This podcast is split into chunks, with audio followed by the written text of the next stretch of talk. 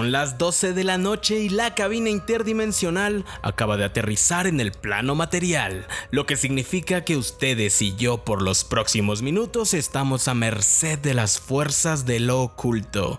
Bienvenidos una vez más a Radio Macabra, su podcast de relatos, historias y leyendas. Pero ya saben que no estoy solo, me acompaña mi compañero Alan. ¿Qué onda, Alan? Y sin leerlo, míralo, ya se aprendió 10 capítulos y ya lo tiene memorizado. Papá, 10 capítulos, ¿cómo ves? Ya, ya, ya, yo creo que no, ha sido el programa con más capítulos que hemos hecho, o sea, en general en la vida, pero qué bueno que llegó a 10 capítulos. porque muchos no llegan.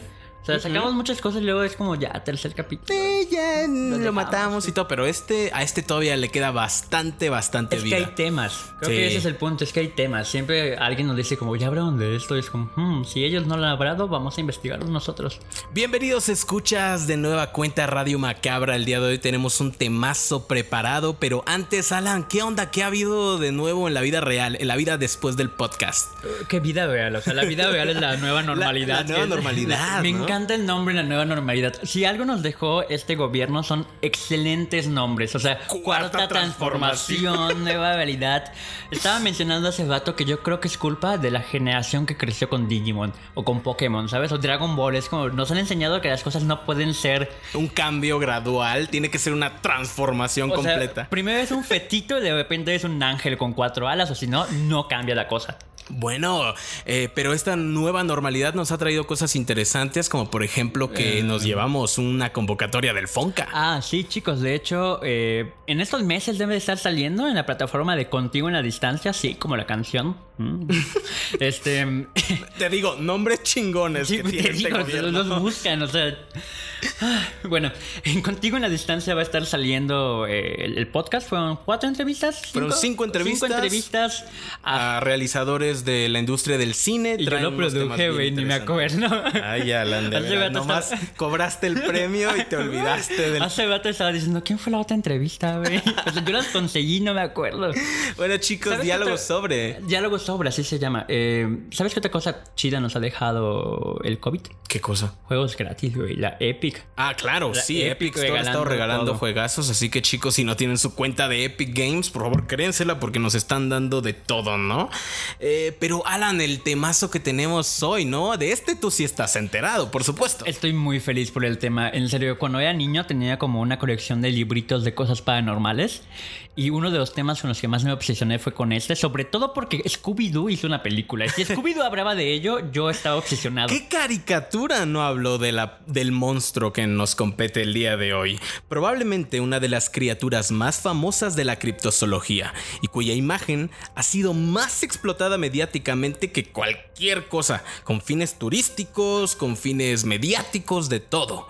Es el monstruo del lago Ness, más cariñosamente llamado Nessie. Ay, me encanta Nessie. O sea, neta. O sea, no, no, quiero decir muchas de las cosas que sé porque sé que vamos a ir hablándolas, ¿no? Como las teorías de qué es Nessie.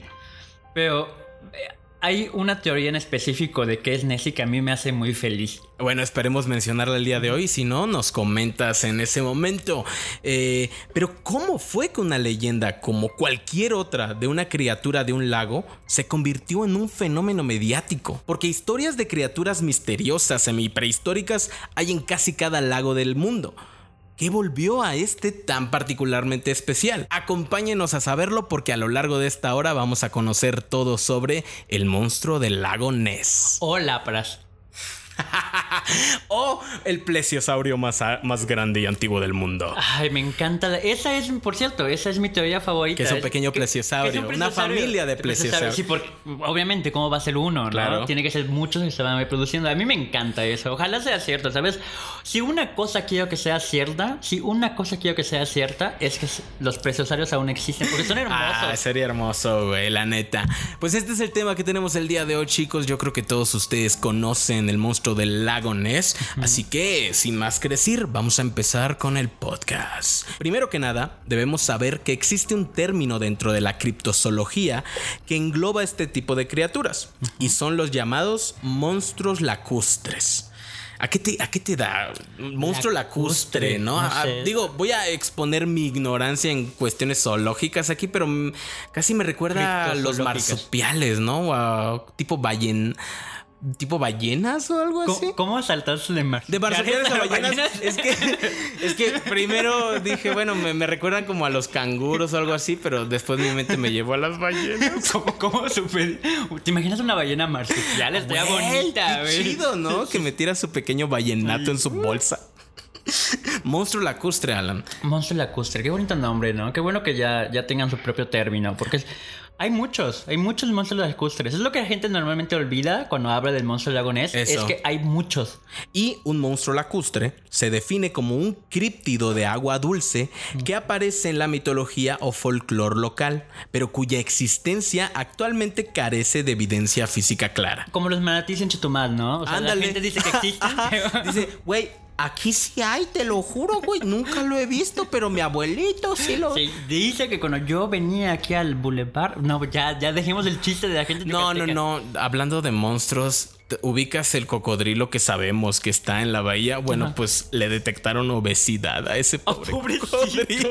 Pensaban que era un manatí, era un cocodrilo. Exacto, miren ese maratí. Ah, y pues no, era un cocodrilo Ay, con pobrecito. bastante obesidad. Porque claro que sí, en Chetumal nuestros cocodrilos tienen obesidad. Y además los alimentamos, o sea, es, es lo más importante. Se vez- come un perro cada fin de semana, Y güey. tiramos a un niño de vez en cuando.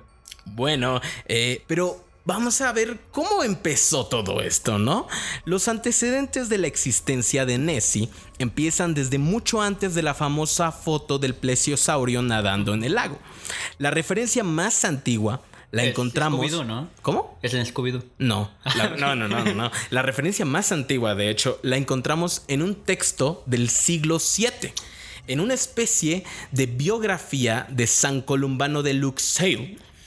En el texto se describe cómo rescató a una persona de las fauces de un animal salvaje y enorme que lo estaba atacando junto al lago Ness. Claro, esta teoría pierde algo de mérito cuando descubrimos que en el mismo texto también se habla de cómo San Columbano asesinó a un hombre salvaje con el puro poder de su voz, ¿no? ¡Ay, qué! Sí, ¡Qué claro. hermoso! Pero bueno, en este primer texto... Una banshee por completo ese hombre, ¿no? Güey, sí. "Uh", y explota. Esperen, voy a hacer un poco de efectos especiales. Voy a tomar un poco de agua aquí en ASMR. Te dije que esto no es un SMR, Alan. Eh, pero bueno, esta es la primera mención feo, que ¿verdad? tenemos. Sí. de- esta es la primera mención que tenemos de, bueno, una especie de monstruo que habita en el lago Ness desde el siglo VII. Eh, aunque nunca especifica la apariencia de la criatura, se ha pensado que hablaba de kelpis, que podrían ser entonces una referencia todavía más antigua que la de San Columbano. Los kelpis son criaturas acuáticas de la mitología escocesa que se ven como caballos con cola de pez y Oh. que son capaces de cambiar de forma e incluso tomar forma humana, ¿no? ¿No sientes que la mitología la escribían niños? Así como, ¿qué tal si le ponemos a ese vato una cabeza, no sé, de tortuga? Pues miren, ahí, ahí sí nos vamos. Salud. Ahí sí nos vamos a poner como un poquito teóricos, pero mucha gente habla de que estas primeras mitologías, protomitologías a lo largo de todo el mundo, no eran tan creativas como parecía porque buscaban, ok, hay un monstruo, bueno, vamos a combinar dos cosas que yo conozco, ¿no? Conozco los caballos, conozco los peces, pues es un caballo con cola de pez, ¿no? Eh, y también los dioses, o sea, creo que siempre me, me ha parecido interesante como ver dioses antiguos porque uno ve esa- ese tipo de cosas como, ¿a qué le tenemos? ¿Qué es mayor que el ser humano? El cocodrilo. Y ahí está ese dios egipcio que ustedes sabrán su nombre porque yo lo estoy olvidando en ese momento y eso que juega mucho Age of Mythology. Bueno, a los kelpis se les asocia con, eh, con estanques, lagos y formaciones de agua eh, en Escocia. Kelpie suena muy bonito para ser un monstruo, ¿no? kelpie, ¿verdad? Un De hecho, hay una canción de Mago de Oz que es muy buena que se llama Kelpie. Y pues el coro es como su nombre. Habíamos hablado de esto, Kelpie". no puedes mencionar al mago ¿Por de Oz. qué? Hablan de No, mucha ya, mitología favor, escocesa. bueno, eh, y sí, había desde hace ya mucho tiempo leyendas de que en el lago Ness habían kelpis. Es probable entonces que la superstición y el miedo que se le tenía a lo que pudiera albergar el fondo del lago viniera desde ese entonces, ¿no? O sea, sabemos que la gente desde el principio siempre creyó que en el lago Ness habían cosas. Y es que además es algo común. La gente siempre ha creído que en el mar o en los lagos hay cosas. ¿Por qué? Porque da miedo. O sea, de repente una cantidad tan grande de agua es como de... Y no conocemos nuestros océanos en realidad. Y, y, monstruos y cosas que decíamos monstruos, ¿no? Se han descubierto que, oye, sí existe algo muy parecido, como el kraken. Claro, que por mucho tiempo se creyó que los calamares gigantes eran mentira, hasta que, bueno, la gente pudo diseccionar un calamar gigante de 9 metros y fue como, oigan, miren, pues sí existían, ¿no?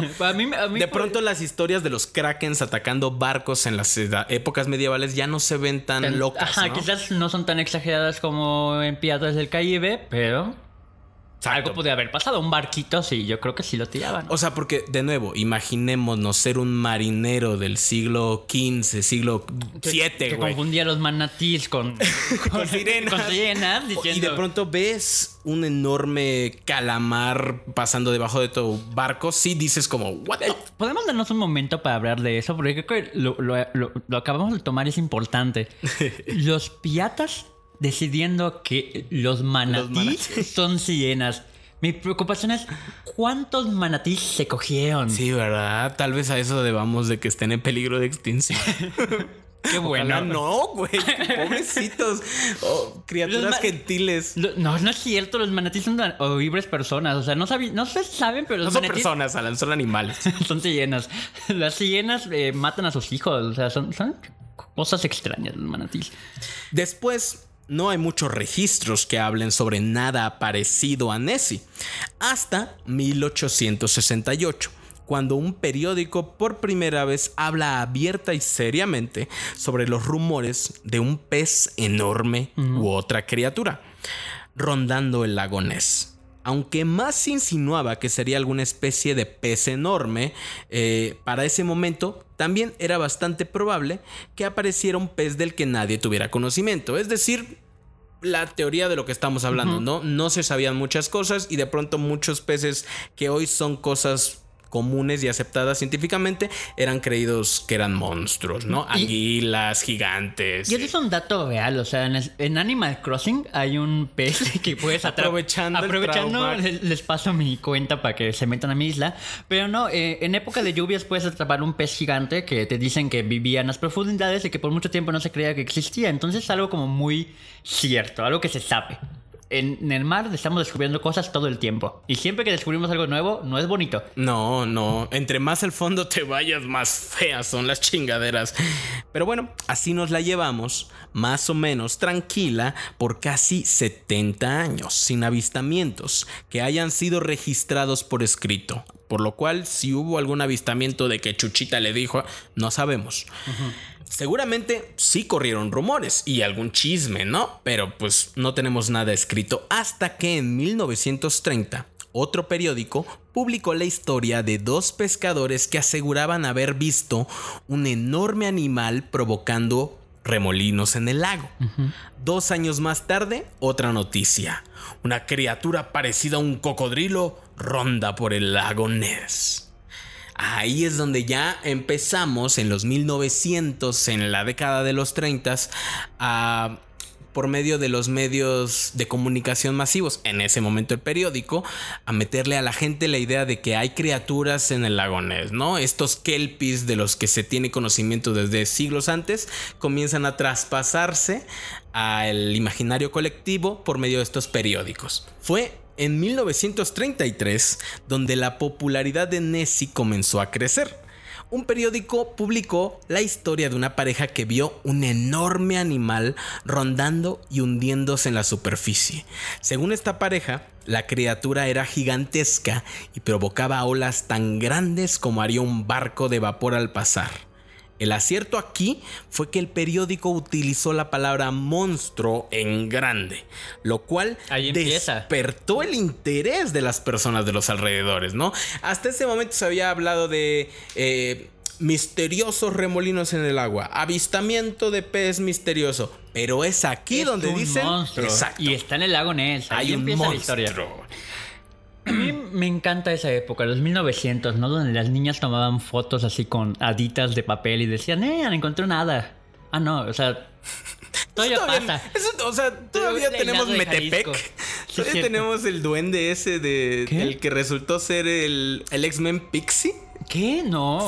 Balam, Balam, Balam cuenta siempre esa historia. No, pero eso es en Jalisco. En Jalisco Ah. encontraron, está la hada de Jalisco donde la gente iba a ver. Mi historia favorita de la gente creyendo cosas es el UFO. El UFO de Chetumal, ¿la- ¿te la sabes? No, creo que No, ok. Chetumal, años 2000. No me acuerdo qué años. Estaba en la prepa, ¿no? Estaba en la escuela militar, salgo de peda. De repente, cuando estamos yendo a comprarle el alcohol en el Oxxo, nos damos cuenta que todo el mundo está viendo al cielo. Y todos saben que si los chetumaleños están viendo el cielo, no es Algo buena está señal. pasando, sí, o sea, sucedió cuando abrieron, no puedo decir esto, sucedió cuando abrieron la plaza comercial, ahí se aparecieron, ahí se Ok. aparecieron los ovnis. Bueno, ahí no había un evento tan importante como la plaza comercial, pero la gente estaba viendo al cielo, porque habían luces. Yo fui, seguí mi vida, vi las luces en el cielo, dije, ¿quién sabe qué es eso? Al día siguiente salió la nota en De a peso, el mejor lugar para saber Claro, información el periódico más, más informado de toda la zona sur. Y prácticamente eran unos vatos con un papalote que le pusieron luces y los metieron presos por haber asustado a todo mundo. Por, por, así casi, puta, Orson Welles. Sí, o sea, el Nivel mismo nivel. Es- creo que es mi día favorito de la existencia, Ay, te lo juro. Un papalote con luces de Navidad, ¿no? Y unas baterías. metieron presos. No, vas a, no va a faltar alguien que diga, ay, güey, no te burles, era mi primo. Ay, ojalá que nos cuenten, por favor. Si tú fuiste la persona que dejó el papalote y asustó a todos los chetumaleños, gracias y por qué. Bueno, entonces, retomando nuestra historia, eh, en 1934, el cirujano R.K. Wilson toma la famosa fotografía. Es el pedazo de madera más famoso del El- mundo. El, juguete más cabronamente replicado Sí. en el mundo. La que cimentaría de una vez por todas en la cultura popular la historia del monstruo Y del la lago forma. Ness.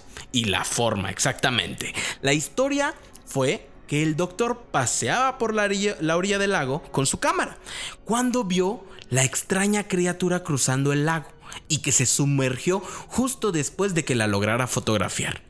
La fotografía fue una sensación. El monstruo tenía mucha similitud con un plesiosaurio. Acababa de estrenarse la película de King Kong y el mundo estaba en una euforia por los monstruos, por las criaturas colosales, por los misterios del mundo y por los dinosaurios. Un dinosaurio vivo en el lago Ness no podía haber otra explicación. Además es el sueño, ¿no? O sea, creo que por eso hemos hecho tantas películas con el tema de qué tal si revivimos los dinosaurios. Sabemos que es una mala idea. ¿O qué tal si en algún lugar del Queda mundo uno, sí, quedaron así. algunos cuantos? No sé, así debajo de la tierra, con nazis también y Hitler. Existe esa película, amigos. Existe. Pero el punto es, es, es un sueño. O sea, la idea de creer que los dinosaurios todavía están por ahí es algo que nos llena siempre. Y es algo que nos enseñó King Kong. Perfectamente posible que haya dinosaurios y animales gigantes escondidos en algún lugar del mundo. Y si había un verdadero monstruo Y era, una, rondando- e- y era una época de investigación todavía. El mundo no se conocía como se conoce hoy, ¿no? Entonces No. era como, un día encontré indios, el día siguiente voy a encontrar monstruos gigantes. Es- Y bueno, pues dime que no son verdaderos. Ahí está la foto. Ahí se ve. Y bueno, si había un verdadero monstruo rondando las aguas del lago Ness, la gente estaba decidida a encontrarlo. Un circo ofrecía la cantidad de 20 mil libras esterlinas a quien lo capturara. Obviamente, imagínate, güey, estaba muy barato por un plesiosaurio Sí, ¿no? real. Y el circo ahí paseando a Ness y qué bueno que nunca nadie lo encontró. Ahí empezó la fiebre del monstruo ¿Te del lago imaginas Ness. si lo hubieran encontrado y que ese círculo tuviera, hubiera sido Se- bellísimo? no, hubiera sido horrible. Los circos son bastante feos. O sea, Imagínate un plesiosaurio metido enjaulado así, ahogándose. Ahí con dos metros de agua nomás Con un hombre como revolcándose. Frappy o algo, ¿no? Sí. o como Moe cuando está en su en la parte trasera de la de la taberna, ¿no? Rociando a una ballena con una, con una manguera, ¿no? Chicos, ya nos descubrieron, llévensela. Ahí empezó la fiebre del monstruo del lago Ness. Los avistamientos comenzaron a ser muy recurrentes y todos fueron noticia. Había personas, biólogos, científicos incluidos, que creían estar ante el descubrimiento del siglo. La ciencia, me encanta la ciencia. Siempre que dices como, ¿qué está investigando la ciencia? ¿La cura del COVID? No, güey. No, güey, no. ¿Qué- qué- mi- creo que mi noticia favorita de científicos últimamente es que descubrieron que los pingüinos tienen sueño muy pesado. ¿Sabes cómo? Porque se acercaron con palitos y los empezaron a picotear. Y dijeron, "Mm, no se despiertan, tienen el sueño pesado. Es como, eso hace la ciencia. Güey, es bonito, ¿no? O sea, neta, si eres científico, solo vas por ahí picando Cosas. pingüinos, güey, y anotando tus hipótesis. Y después publicas una disertación, ¿no? Y te ganas el Nobel por descubrir que los pingüinos tienen el sueño muy pesado, porque algún día esa será la clave para salvar a la humanidad. ¿Del COVID? No, pero de algo. De lo que sigue. De, de, no sé, de la cura para el insomnio.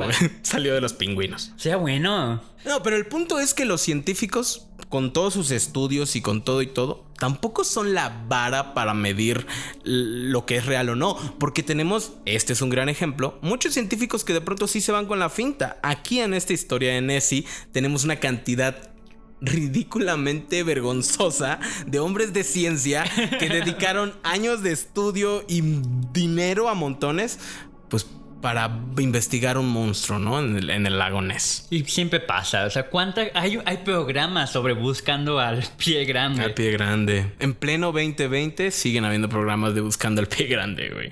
Los avistamientos de Nessie superan el millar ya para este entonces y el número de fotos en donde se le puede observar hayan sido desmentidas o no es enorme.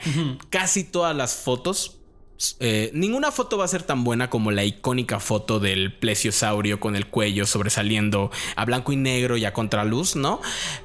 El resto de las fotografías suelen ser aún peormente definidas. Este, que si una cola por ahí que medio se ve, que si un splash de agua en el que, ah, mira, se medio ve una aleta. Hay unos que son con piedritos. Estoy buscando ahorita las fotos y sí, algunas son ridículas. Pero nunca ninguna es tan icónica y tan clara como la foto del monstruo del lago Ness que probablemente esté engalanando la portada de este podcast si Sí, lo están y- viendo en YouTube. Y sí o no parece como una manita que está haciendo así una cabecita, ¿no? Me parece increíble que hombres de ciencia se hayan ido con la finta, güey. Es muy cagado, güey. Eran los 30 chicos. ¿Qué quieren, güey?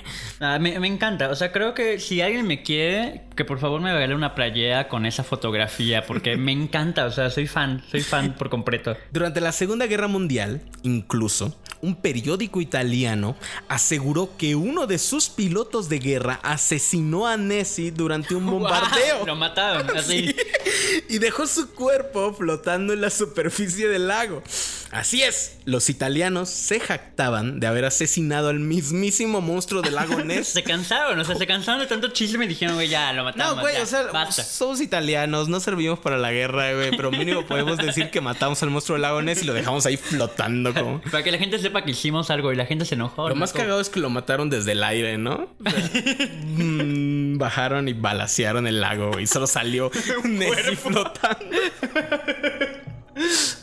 Ay, qué feo, ¿Te imaginas caso. tener el tino para disparar exactamente a Nessie donde Puta, estaba? No, y en un pinche lago de más de 30 kilómetros de diámetro, ¿no? Pero bueno, los italianos. Pero 70 años después. Me de encanta la- que todo el tiempo, o sea, no importa en qué época estemos, las cosas siguen pasando. O sea, gente creyendo en hadas y gente diciendo que las cosas murieron o que no hayan muerto, como Silvia Pinal y Chabelo, el monstruo del lago Ness. Exacto, esto es como los juegos de Pokémon, son lo mismo, pero cambia todo, pero en realidad siguen siendo lo mismo, ¿no? Eh, por 70 años, después de la famosa fotografía, en 1994, el nieto de un hombre llamado Marmaduke Wetherell aseguró que fue su abuelo quien tomó y falsificó esas fotografías, la fotografía Uh, icónica, No, ¿no? ¿cómo se atreve? Utilizó arcilla, un pedazo de madera y un submarino de juguete. Después de ser Y un monstruo contratado. Después de. Ay, es un gran chiste si supieran a- de dónde viene la referencia. ¿Tú te sabes la referencia de Dave No. el Bárbaro? Que Dave el Bárbaro hizo un megáfono. Hizo un megáfono combinando una ardilla, una cuerda y un megáfono. Así se escuchó. Ay, qué idiota estoy, perdónenme, no tengo mucha convivencia con otros seres humanos en esa época, ni ustedes, así que escúchenos, sigan escuchando. Falsificó esas fotografías con arcilla, un submarino y un megáfono. no, ya. Y que R.K. Wilson no fue quien las tomó sino el abuelo. Este Marmaduke decía, mi abuelo las hizo, este supuesto cirujano, porque de hecho así se le conoce a la fotografía, la fotografía del cirujano, porque la persona no quiso que su nombre apareciera como los créditos de fotografía tomada por fulanito. Solo dijo como, no, pues solo digan que soy un cirujano, ¿no? ¿Por qué? Porque justo creían que si decían que era doctor, la fotografía tendría más peso. Claro, sí, claro. Pero bueno, 70 años después, esta persona sale y dice como no, fue mi abuelo quien la tomó. Wilson no fue quien la tomó, solo se la adjudicaron a su nombre para darle veracidad. Dijo incluso que su abuelo lo hizo con afán de venganza.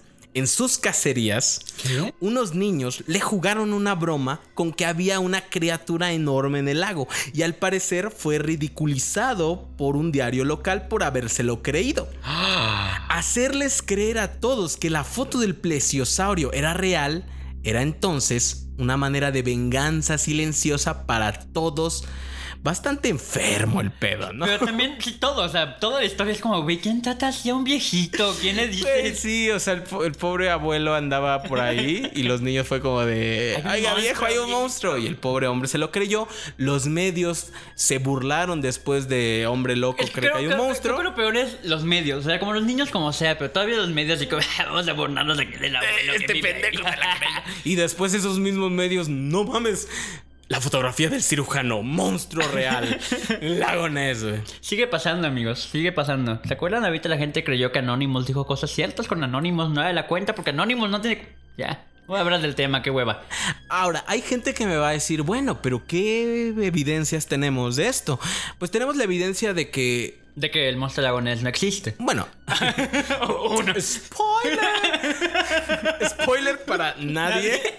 Bueno, debe haber alguien ahí en el fondo diciendo como vine a investigar porque yo sabía que es cierto, yo tengo una foto. Pinche radio macabra, me eché la hora esperando que en algún momento dijeran que sí era cierto y nomás se están cagando de risa. ¿No habías visto otro capítulo? Puta, sí, ¿no? Diez capítulos y, no sabe de qué va todo esto. Pero no, en realidad las pruebas que dio esta persona fueron el resto de las fotografías que habían en el carrete de la fotografía original. Oh. Fotografías que de hecho la fotografía que todos conocemos es la mejor de toda la serie. De hecho las demás es bastante obvio que se trata de un pedazo de madera. Y esa fue la prueba irrefutable para desmentir la fotografía del cirujano. A pesar de esto, hay gente. fotos desde antes de desmintiendo desde antes del desmintiendo Vean esos, esos videos en Dimensión Macabra, amigos. Desmintiendo fotos de terror.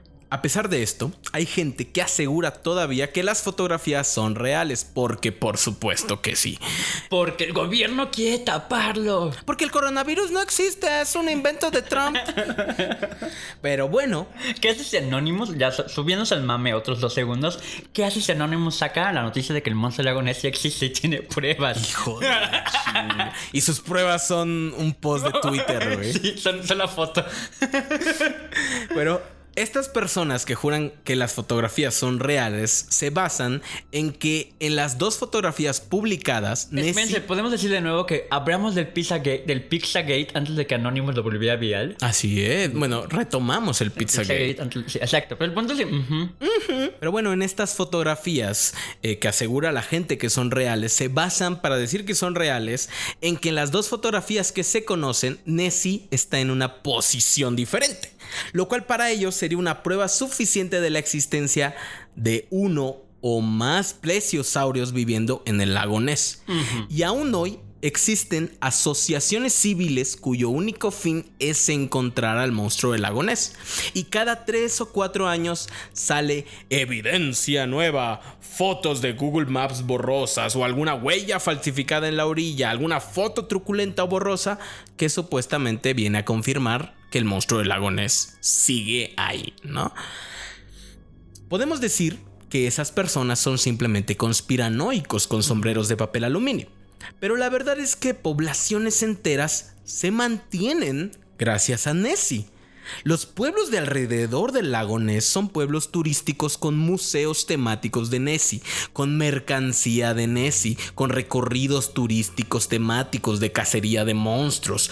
Podemos decir quizá que un supuesto monstruo rondando el lago fue lo mejor que le pudo haber pasado a todas estas personas. Que, de nuevo, regresando a la grandiosa historia de Jalisco creyendo que habían encontrado nada, es que es también la misma razón por la que la gente lo siguió haciendo. O sea, de repente ese vato dijo a su mamá, mía, mamá, atrapé una adita.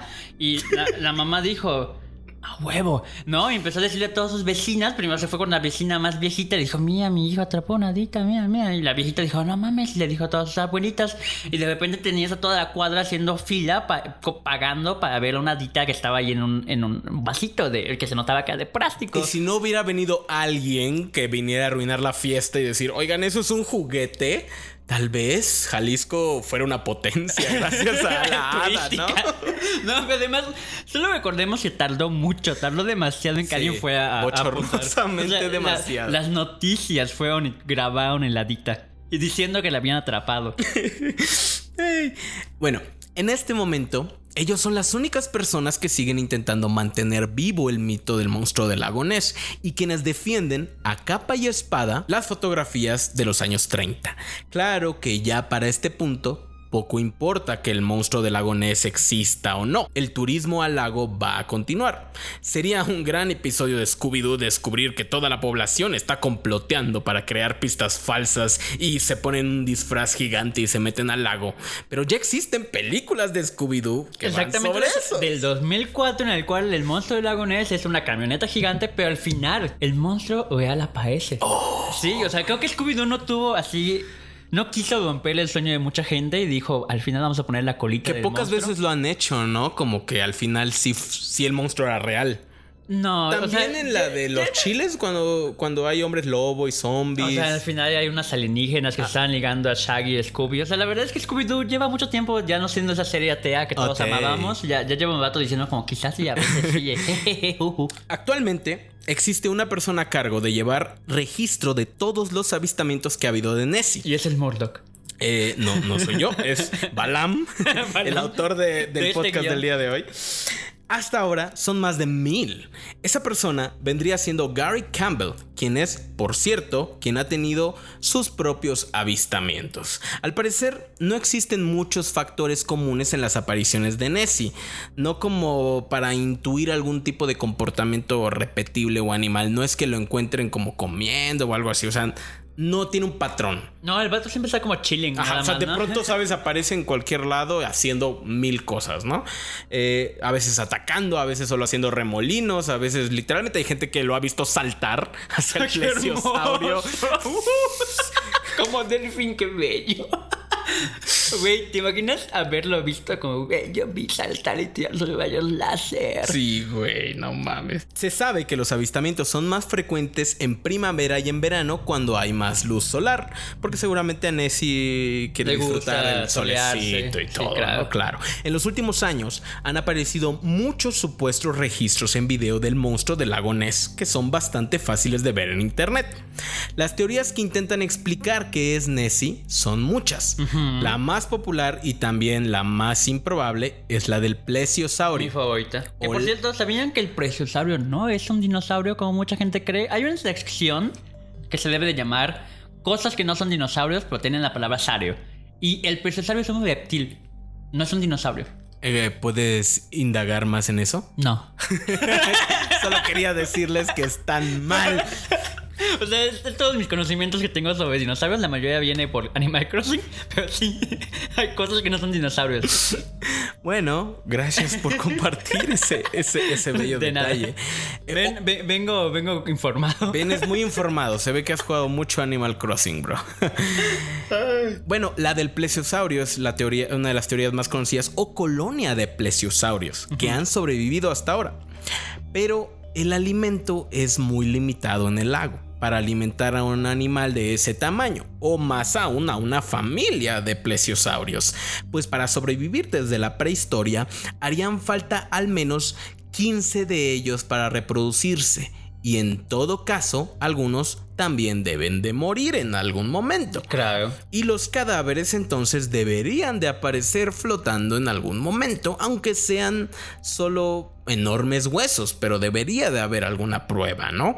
Además, durante la edad del hielo, el lago Ness estuvo completamente congelado. ¿Qué es la teoría? La Que teoría es que la estaba teoría es que- se descongeló y ahí estaba. Y a partir de ahí han estado, ¿no?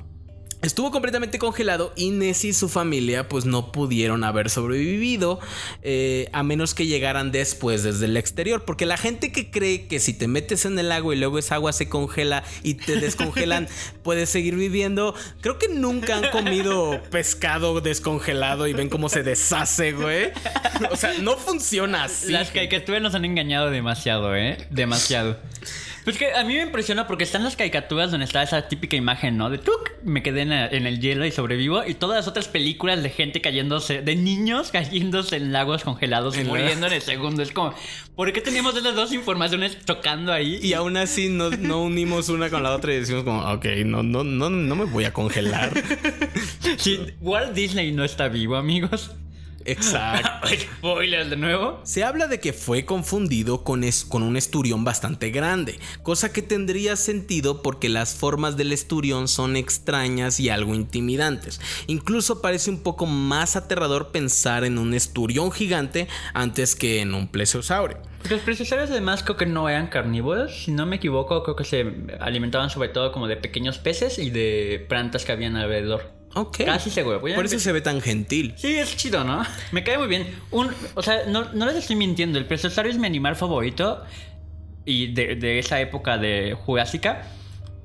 Y es mi siguiente tatuaje. O sea, llevo mucho tiempo que ya no tatuarme un plesiosario en el cuerpo solamente porque son hermosos. Busquen imágenes. También hay quienes dicen que todos los avistamientos son a causa de la refracción de la luz en el agua, que amplifica objetos y le da distintas formas que nosotros, en nuestro afán de encontrar siempre lo que queremos, interpretamos como un plesiosaurio, sobreviviente que asoma la cabecita por encima del agua, pero que no dejaría de ser solo eh, formas extrañas reflejando luz de formas más extrañas.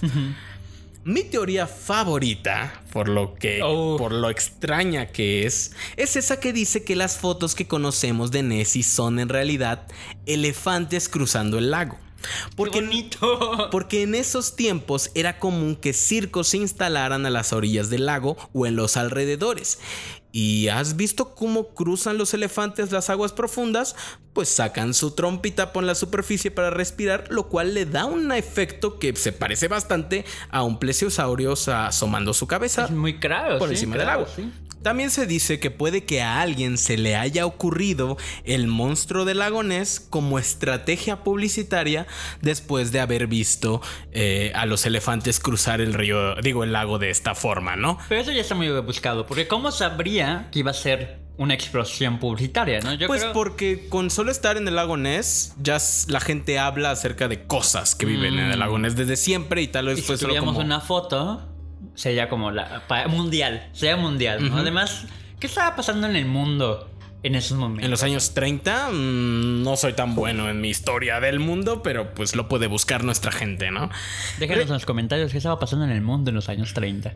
que haya impulsado que la gente creyera. Aparte de King Kong, digo. Ajá, que se volvían. Yo creo que es eso, ¿no? Que los medios masivos se volvieron masivos, o sea que realmente. Y vendía mucho lados. eso, o sea, vendía mucho que de pronto estas criaturas eh, mitológicas ahora están en los periódicos, güey. Y ahí es donde empiezan los periódicos amarillistas, güey. Estos periódicos específicamente dedicados a la casa de ovnis, pie grande, me casé con un vampiro. Hermosos, hermosos. Mi favorito sigue siendo el niño vampiro. ah, sí, eh, sí, sí, sí, Uf. hicimos un video en Radio Macabra de Es eso. grandioso. Recientemente se realizó un estudio de las aguas del lago Ness para conocer mejor su flora y su fauna. Seguramente la gente ya está diciendo, bueno, pero pues con los avances tecnológicos, pues sí, ahora ya podemos estudiar el ADN que hay en el agua. No se encontró ADN de reptil ni de cetáceo, pero sí mucho, muchísimo ADN de anguila. Así que justo ahora la teoría más científicamente fuerte vendría siendo la de un banco de anguilas gigante en el fondo del lago. Que la verdad De hecho, no está del todo explorado. La parte más profunda del lago tiene 227 metros de hondo.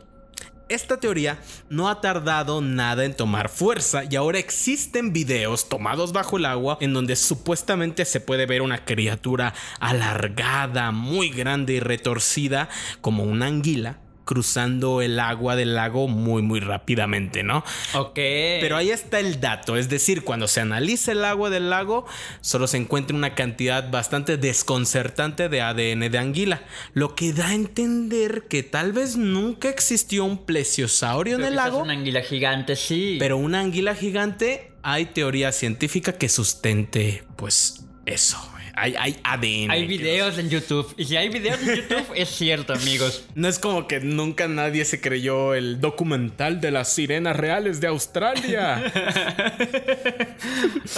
Ustedes saben que lo vieron. ¿Cuántas veces podemos mencionar el adita de Jalisco sin quemarlo? No sé. o bueno, también podemos verla, o sea, en el Estado de México, creo que también cae un alien, ¿no? y era un dron de los DJI Phantom. Es muy bueno. Y, lo está, y lo están llevando en la patrulla. Creo que, discúlpeme, creo que también fue en Jalisco, ¿eh? Oh my god. Sí, creo que ese Jalisco tiene. los jaliscienses, si estamos equivocados, los jaliscienses se van a enojar mucho. No, pero creo que no estamos equivocados, creo que es cierto. Si no, Balán podríamos preguntarle y si nos dice si sí o si no pasa en Jalisco. bueno, Ahora digamos que Nessie es el monstruo lacustre más célebre, pero para nada es el más interesante. Tiene un montón de, digamos, primos regados por todo el mundo. En el lago de Tota, en Colombia, se habla de la diablo ballena. Uh, qué nombre, bueno, con, ese nombre ya ganó, ya ganó. Con ese nombre como no es más popular que Nessie. la diablo ballena. Una especie de dragón, serpiente, pez gigante de color negro que habita en aguas eh, del lago Tota y que las hace imposible de navegar. Es un mito que se remonta a la mitología muisca, aunque su avistamiento más reciente fue en el siglo XVII. Es interesante la descripción que tiene porque se hace énfasis en que es un pez demoníaco, ¿no? O sea, no es, no es un dinosaurio, es un pez demonio. Ay, qué bonito de ballena. En el lago Nahuel Huapi, en Argentina, se habla del nahuelito o el cuero. Este personalmente lo encuentro muy interesante porque es un lago patagónico de origen glaciar y está completamente aislado. Además, la descripción de esta criatura es todavía más llamativa. La describen tanto la cultura tehuelche como la cultura mapuche. Los tehuelches lo llaman lemish, algo así como el tigre de agua. Y los mapuches lo llaman trelque y lo describen como una criatura de apariencia similar al cuero vacuno, pero con apéndices como espinas filosas, a modo de garfios, y dos péndulos que terminan en un par de ojos desorbitados. Imagínatelo como una mantarraya con ojos, con ojos salidos. Con ojos salidos y con espinas en las orillas. Está culero. la, verdad. la verdad. A final de 1800 comienza a haber reportes de una criatura carnívora del tamaño de una vaca y con patas como las de ganso que sale del lago por las noches y wow, devora ganado. Wow, espera, eh, repitamos eso, repitamos eso. Es una criatura carnívora del tamaño de una, vaca, con patas como las de ganso. ¡Wow! Que sale del lago por las noches y devora vacas. O sea, ganado. Somos lo que comemos, amigos. A partir de ahí comienza a haber más avistamientos y conforme se van haciendo más populares, los relatos parecen ir amoldándose a la figura de un plesiosaurio ah. del o del monstruo del lagones. es decir, poco a poco el nahuelito. Sí, el, el nahuelito se vendió totalmente a la corriente y también Argentina tiene su propio plesiosaurio en su lago glaciar. ¿Para qué, güey? O sea, yo creo que si yo tuviera la imagen de, ese, de esa vaca con patas de ganso, me quedo con ella. Pero eso es algo que le pasó a la mayoría de los primos de Nessie. De ser criaturas muy pintorescas e interesantes, poco a poco fueron convirtiéndose en plesiosaurios genéricos, después del fenómeno que fue el monstruo del lago Ness. Eh, muchos de estos monstruos lacustres que tenían formas tan de verdad que creativas, pues ahora muchas veces son serpientes gigantes, plesiosaurios o tiburones gigantes, ¿no? La creatividad de la mitología de los locales eh, se fue y dejó paso a el imaginario colectivo, lo que todo mundo ubica como un monstruo marino. En el lago de Okaganan, en Canadá, se habla del ogópogo, una especie de serpiente marina gigante que también está presente en leyendas indígenas y en avistamientos desde 1800. Es en 1926 que ocurrió su avistamiento más famoso. Antes del fenómeno masivo del monstruo del lago Ness, recordemos que eso fue en los 30, y es que fue un avistamiento con 33 testigos desde sus autos. De ahí no fue sino hasta los 70 que un camionero dijo haberlo grabado, pero la grabación se perdió y en 2018 hubo otros tres avistamientos grabados en video del logópogo de Canadá. ¡Wow! Podríamos uh, tal vez hacer un programita de logópogo porque también hay mucho avistamiento reciente. Ok, ok. No conocía ese logópogo. Mm, la mayoría yo tampoco los conocía antes de investigar monstruos lacustres, pero investiga investigando los primos de Nessie uno termina llegando a todos estos monstruos, como por ejemplo en Australia, que se habla de una criatura bastante interesante porque se salta absolutamente todas las convenciones que tenemos sobre los monstruos lacustres. Bueno, si es en Australia, sí existe. Sí. O, sea, ahí no es un monstruo, es como... Sí, es solo, ¿sabes? Parte de la fauna rarísima que tiene Australia. Espero que no se estén quemando. el, el bungie. Este no es para nada un plesiosaurio. Es una especie de perro negro y enorme con colmillos de morsa, aletas de pescado, cola de caballo y a veces cuernos. No, si son, si son australianos. a mí no me mienten. Sí existe, está ahí.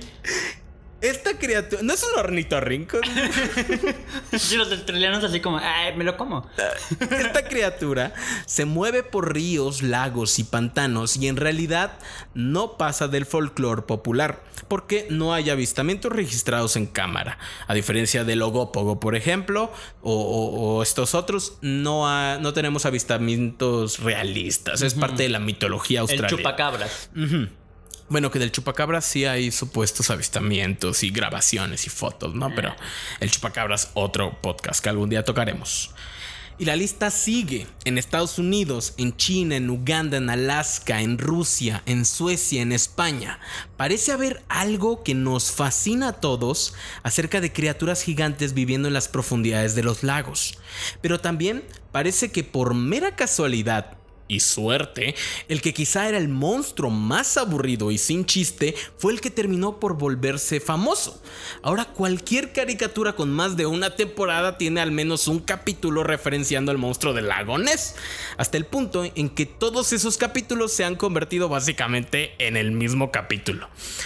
Y supongo que para este punto del podcast ya todos podemos estar de acuerdo en que el monstruo del lago Ness básicamente pues no existe Nunca existió. ¿Cómo que no existe, Murdoch? No, ¿Cuánto te pagó el gobierno de Escocia para decir les juro que no existe. Yo lo vi, yo lo busqué.